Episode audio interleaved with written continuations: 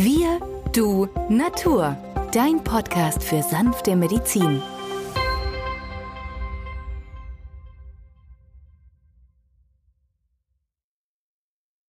Hallo und herzlich willkommen zu dieser neuen Folge von Wir, du, Natur, deinem Podcast für sanfte Medizin. In unserer heutigen Folge sprechen wir über Schwindel. Mein Name ist Benjamin Hartlieb, ich bin Osteopath und Heilpraktiker und mit mir am Mikrofon ist wieder der Arzt, Biologe und Chemiker Peter Emrich. Hallo Peter. Hallo Benjamin. Peter, heute soll es um Schwindel gehen und dabei ist Schwindel ja nur die Überschrift für eine Vielzahl von Störungen. So gibt es beispielsweise den Lagerungsschwindel oder den Drehschwindel.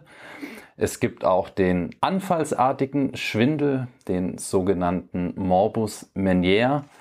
Es gibt einen Schwangschwindel, ein psychogener Schwindel, bei dem uns die Psyche einen Streich spielt und den zentralen Schwindel, wie etwa bei der multiplen Sklerose, der durch heiße Sommertemperaturen ausgelöst werden kann und damit verbundene Kreislaufstörungen. Das Thema ist sehr umfassend. Peter, kannst du hier etwas Licht ins Dunkel bringen und aus deiner ärztlichen Sicht hier für Klarheit sorgen? Benjamin, mir wird ganz schwindelig von dem, was du alles hier aufgezählt hast. Aber um ehrlich zu sein, ist Schwindel eine der schwierigsten Dinge, vornehmlich bei den Patienten, erstmal herauszufinden, was die Ursache ist. Manchmal findet man überhaupt nicht die Ursache.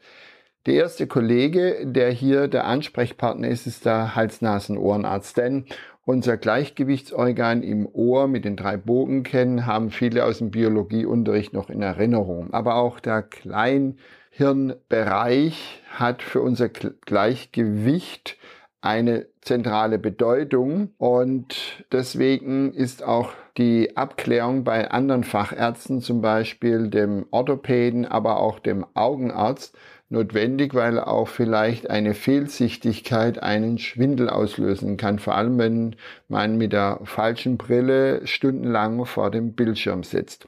Also du siehst, zuerst muss die Diagnostik erfolgen. Man kann aber auch den Kardiologen noch mit einbinden, vor allem bei den Patienten, die plötzlich einen Bluthochdruck entwickeln oder einen zu niedrigen Blutdruck. Beides können genauso zu einem Schwindelsyndrom führen, vor allem dann, wenn dahinter noch Herzrhythmusstörungen stecken. Du siehst also zuerst die Diagnose, dann die Therapie. Und zu guter Letzt sollte nicht unerwähnt bleiben der Blutzucker. Auch Patienten mit einer Unterzuckung oder einem zu hohen Blutzucker können einen Schwindel erleben.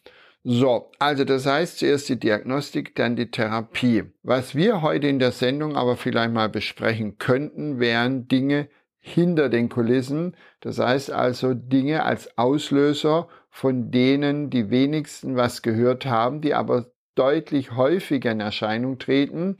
Und dazu gehört beispielsweise das Histamin. Genau, Peter, sehr gute Idee, denn gerade in naturheilkundlichen Praxen haben wir ja meistens genau die Patienten, die bereits fachärztlich abgeklärt wurden, oftmals auch ohne klaren Befund. Die Symptomatik besteht weiterhin und vor allem da macht es sehr viel Sinn, auf mögliche Hintergründe zu achten. Das Histamin in dem Zusammenhang, Peter, kennen viele eher aus dem Bereich der Allergie. Sehr bekannt sind Antihistaminika, die viele Menschen bei Heuschnupfen einnehmen, um ein Abschwellen von Schleimhäuten zu bewirken. In welchem Zusammenhang spielt Histamin bei Schwindel denn eine Rolle, Peter? Genau, Benjamin. Histamin, eine Substanz. Dafür haben wir sogar ein Enzym in unserem Körper, die Diaminooxidase, welches dazu beiträgt, dieses Histamin, das wir einmal selber im Körper bilden, zum Beispiel in den Mastzellen, aber auch mit der Nahrung zu uns nehmen. Beispielsweise ist die Erdbeere, die Avocado,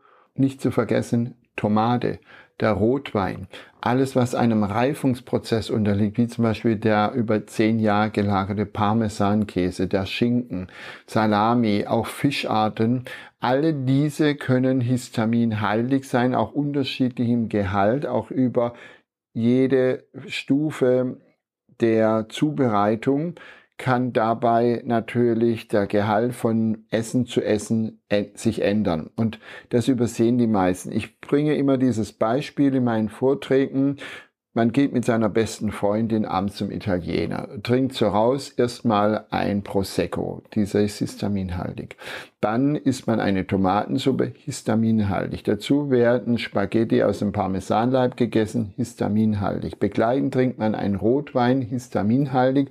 Und im Anschluss isst man noch ein Tiramisu Erdbeertörtchen, Erdbeere, histaminhaltig. Und dann fällt die Freundin plötzlich vom Stuhl. Was ist passiert? Entweder der Blutdruck steigt an, der Blutdruck sinkt plötzlich extrem ab oder sie hat einen Histaminausstoß, der sich so zeigen kann. Das heißt also immer wieder dieses plötzlich Auftretende, wo man nicht zuordnen kann. Die Patienten werden dann der Ober ruft den Krankenwagen oder Rettungsdienst, der bringt die Patientin oder den Patienten in die nächstgelegene Klinik, dort wird sie versorgt, aber dort bekommt sie entsprechende Medikamente, aber wenige Fälle werden von den Kollegen erkannt und als Auslöser Histamin genommen. Histamin kann aber auch von unseren Darmbakterien, vor allem Escherichia coli oder Klebsiellien gebildet werden Beispielsweise isst man abends gemäß der Regel Low Carb, wenig Kohlenhydrate, Eiweiß. Dieses Eiweiß führt im Darm zu einem Fäulnisprozess. Dabei kommt es extrem zu einem Anstieg des Histamingehaltes, ausgelöst von Escherichia coli, egal ob pflanzlich oder tierisches Eiweiß, hier zersetzt wird und der Patient bekommt solche Attacken. Und was machst du dann mit solchen Patienten, Peter, wenn die zu dir in die Praxis kommen? Ja, erst habe ich da Idee. Zweites ist dann natürlich ein Labortest. Da schaue ich, wie hoch ist denn der Gehalt an diesem Enzym. Und bei den meisten Patienten findet sich ein reduzierter Zustand. Das bedeutet, der Organismus hat nicht genügend Enzyme, das anfallende oder von den Darmbakterien gebildete Histamin abzubauen. Und das kann immer wieder zu solchen Attacken führen, bis zu na, manchmal sagt man 36 bis 72 Stunden. Und da dieses nicht unmittelbar auftritt, ist es äußerst schwierig, hier für den Laien herauszufinden, ob er unter so einer Histaminintoleranz leidet oder nicht. Und was empfiehlst du dann diesen Patienten? Natürlich das Einfachste ist, das Enzym zu geben, Handelsname Daosine, die Aminooxidase im Tablettenform. Da empfehle ich vor einem Menü, beispielsweise bei einer Hochzeit oder bei einer Familienfeier, wo ich ja nicht weiß, was gereicht wird an Speisen, einfach ein bis zwei Kapseln zu nehmen. Kriegt man jede Apotheke. Aber das ist ja nur die Notfallmaßnahme oder natürlich die Vorsichtsmaßnahme, damit es nicht zu so einem Supergau kommt. Da wir aber hinter die Kulissen schauen wollen, müssen wir natürlich den Körper einen entzündlichen Prozess aufdecken. Das machen wir meistens mit einer Blutsenkung und häufig finden wir auch im Darm ein Leaky Gut Syndrom, also ein durchlöchertes Darmsyndrom. Zwei Parameter, die sich da bestimmen lassen, einmal Zonulin und Alpha-1-Antitrypsin. Das kann man in einer Stuhlprobe nachweisen. Und dann muss man hier gezielte naturheilkundliche Therapien initiieren, die dann bei dem Patienten einen Gleichgewichtszustand wieder bewirken. Und das geht parallel dazu über Monate, sollte man Histamin meiden, am besten komplett. Es gibt dazu Literatur, es gibt im Internet Listen, also dass der Laie herausfindet, wo befindet sich sehr viel Histamin drin, wo weniger. Und danach muss er dann seinen Lebenswandel beziehungsweise seinen Speiseplan ausrichten.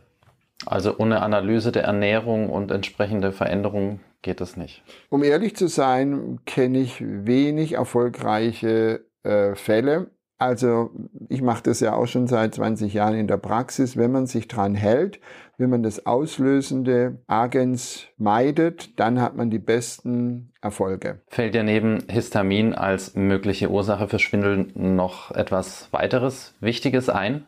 Unbedingt sollen wir noch auf ein Phänomen abheben, nämlich auf den Atlas. Der Atlas ist der oberste Halswirbel und dieser kann nun paar Millimeter verschoben sein. Und das löst in der Tat einen Schwindel aus. Wir haben Patienten, die haben über fünf, zehn Jahre oder noch länger Schwindelattacken, waren schon in den unterschiedlichsten CTs und MRTs und man hat nichts gefunden.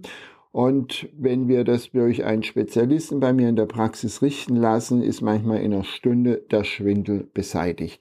Das ist ein Phänomen, das man immer wieder beobachten kann. Und genau dieses ist etwas, was wir rausgeben wollen an die Menschen, die vielleicht unter solch einem Atlasproblem leiden.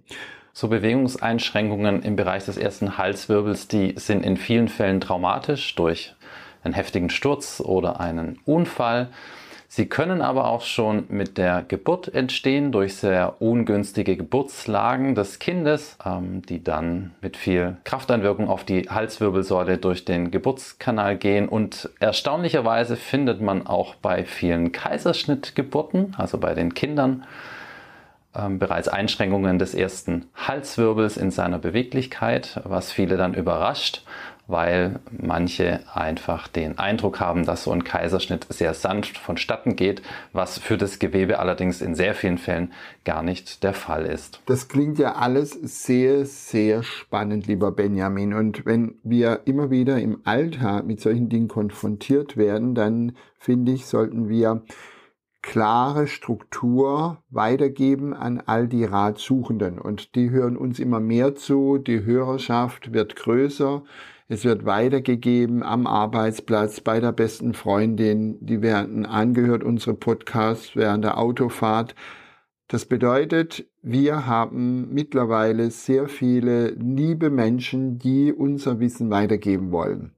Und wenn Sie jetzt die Sommerzeit haben, Sie sind auf dem Schiff oder auch manche andere machen ja auch eine Schiffstour im Winter und haben dort einen Schwindel, dann habe ich es von meinen Kollegen erlebt, dass die tatsächlich in renommierten äh, Schiffsgesellschaften sogar ein homöopathisches Mittel einsetzen, nämlich Kokolus, die Kokelskörner NAD 30.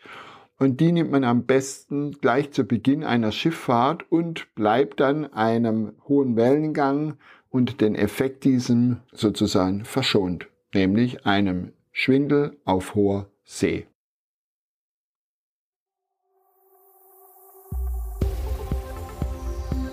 Wenn dir dieser Podcast gefallen hat, freuen wir uns über deine positive Bewertung. Damit hilfst du uns, diesen Podcast bekannter zu machen.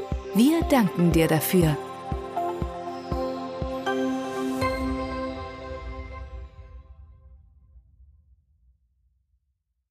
Der folgende Hinweis ist uns wichtig. Alle hier vorgestellten Informationen können nur einen allgemeinen Charakter haben. Sie ersetzen nicht die fachkundige Untersuchung und Behandlung durch deinen Arzt. Bitte wende dich bei anhaltenden Beschwerden an den Arzt deines Vertrauens. Nur auf diesem Wege kann die geeignete Therapie für dich gefunden werden.